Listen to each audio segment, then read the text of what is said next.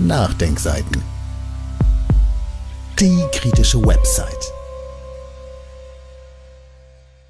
Ein Land im Rüstungswahn. Aber niemand sagt, woher das Geld dafür kommen soll. Von Jens Berger.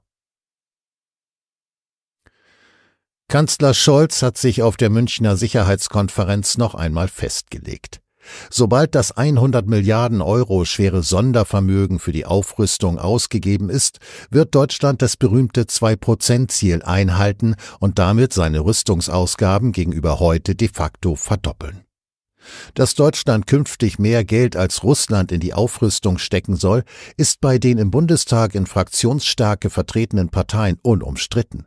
Woher dieses Geld kommen wird, ist zurzeit jedoch noch offen. Es wird wohl auf Kürzungen in anderen Bereichen hinauslaufen, die das Land bislang in dieser Größenordnung noch nicht gesehen hat. Aktuell beträgt der reguläre Rüstungsetat aus dem Bundeshaushalt 52 Milliarden Euro. Das 100 Milliarden Sondervermögen, das Kanzler Scholz in seiner Zeitenwende-Rede auf den Weg brachte, wird nach aktuellen Schätzungen 2027 aufgebraucht sein.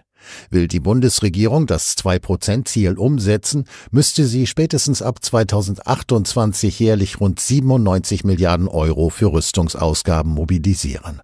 Also fast doppelt so viel, wie es der derzeitige reguläre Rüstungsetat in der Haushaltsplanung vorsieht. Nur zum Vergleich. Das ist eine Lücke, die mehr als doppelt so groß wie der derzeitige Etat für Bildung und Forschung ist. 97 Milliarden Euro, das sind mehr als 2200 Euro pro Haushalt. Jeder deutsche Haushalt soll demnach ab 2028 mehr als 2200 Euro Steuern pro Jahr, also fast 200 Euro pro Monat nur für die Rüstung aufbringen. Das ist Wahnsinn. Russland hatte im Kriegsjahr 2022 übrigens gerade einmal 80 Milliarden Euro in die Rüstung gesteckt. Das kleine Deutschland will also allein fast 20 Prozent mehr für Rüstungsausgaben mobilisieren als der Staat, den Politik und Medien als unseren großen Feind ausgemacht haben. Zum Vergleich. Die Rüstungsausgaben der USA sind übrigens mit rund 800 Milliarden Euro schon heute zehnmal so groß wie die russischen Rüstungsausgaben und mehr als doppelt so groß wie die Rüstungsausgaben von Russland und China zusammen. Es geht hier nicht darum, sich gegen wen auch immer zu verteidigen. Wir erleben vielmehr ein groteskes, einseitiges Hochrüsten des Westens, das sogar die wahnwitzigen Rüstungsorgien im Kalten Krieg in den Schatten stellt. Auch Deutschland soll, so wollen es CDU, SPD, FDP, Grüne und AfD, bei diesem Hochrüsten mitmachen. Abseits von der Sinnhaftigkeit dieses Plans, woher soll der Staat eigentlich das Geld dafür nehmen? Eine höhere Besteuerung der Reichen und Wohlhabenden des Landes scheidet ja offenbar aus. Dafür gibt es von keiner der genannten rüstungsfreundlichen Parteien eine Mehrheit. Im Gegenteil.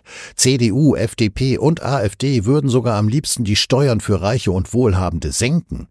Die Grünen und Teile der SPD würden diese Ausgaben am liebsten auf Pump finanzieren, also entweder durch Aussetzen der Schuldenbremse oder durch neue Sondervermögen, die ja nichts anderes als Kredite sind, die jedoch paradoxerweise von den Regelungen der Schuldenbremse ausgenommen sind.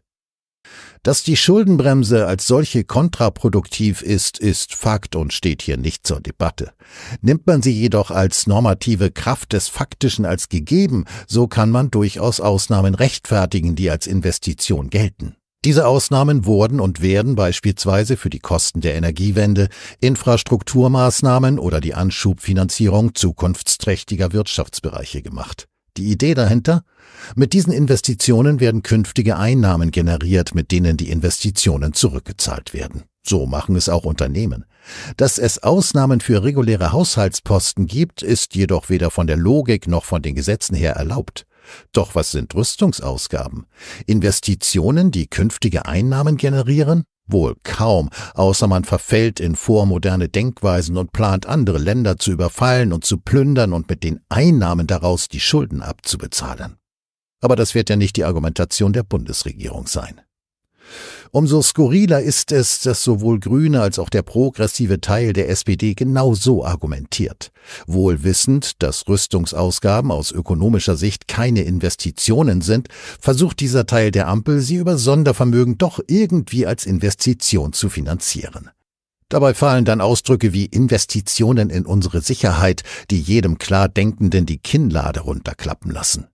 Dabei sollten Grüne und Teile der SPD wissen, mit der Schuldenbremse werden diese Mehrausgaben nur möglich sein, wenn man an anderer Stelle kürzt. Und da sowohl Grüne als auch diese Teile der SPD ganz genau wissen, dass eine Rückabwicklung der Schuldenbremse politisch nicht möglich ist, sie würde allein schon an den Ländern scheitern, gibt es de facto nur zwei Alternativen. Entweder man betreibt ein absurdes Rüstungsprogramm und kürzt die Kosten dafür an anderer Stelle. Oder man betreibt kein absurdes Rüstungsprogramm. Tertium nundato. Eine dritte Alternative gibt es nicht. FDP, CDU und der andere Teil der SPD haben damit auch kein Problem. Hier steht man voll hinter der Schuldenbremse, will unbedingt ein Rüstungsprogramm finanzieren, drückt sich aber davor klar zu kommunizieren, welche Ausgaben man kürzen will, um das alles zu finanzieren. Wer diese Parteien und ihre Programme kennt, ahnt jedoch bereits jetzt, dass diese Kürzungen vor allem da vorgenommen werden, wo es dem kleinen Mann wehtun wird. Dass man sich zurzeit mit konkreten Kürzungsplänen zur Refinanzierung des Rüstungsprogramms zurückhält, ist verständlich. Es stehen mehrere Wahlen an, und auch wenn das Volk durch die Medien kriegsgeil gemacht wurde, ist es mehr als fraglich, ob das gleiche Volk für seine Kriegsgeilheit auch massive Kürzungen hinnehmen wird. Konkrete Kürzungspläne werden wir wohl erst nach der nächsten Bundestagswahl sehen, und es ist dabei sogar fraglich, ob dieses Thema im Wahlkampf eine Rolle spielen wird. Wir wissen ja, Kritik an der aberwitzigen Rüstungspolitik ist nicht gerne gesehen und wahrscheinlich sogar irgendwie rechts. Das ist jedoch gleich doppelt absurd, da die AfD sogar mehr als zwei Prozent für die Rüstung ausgeben will und ebenfalls Kürzungen unter anderem im Sozialbudget fordert. Dieses Audio konnte nur entstehen, weil zahlreiche Leser und Leserinnen die Nachdenkseiten fördern und durch Spenden unterstützen.